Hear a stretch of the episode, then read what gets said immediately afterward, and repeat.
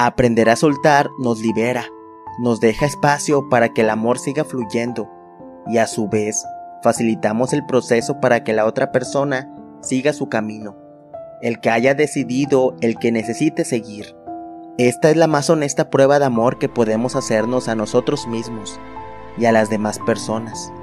Nos amamos cuando nos damos la oportunidad para comenzar de nuevo y seguir receptivos ante la posibilidad de conocer nuevas formas de amor, sin que existan atascos internos que nos atormenten, nos paralicen y destruyan nuestra capacidad natural para vivir con intensidad nuestros sentimientos.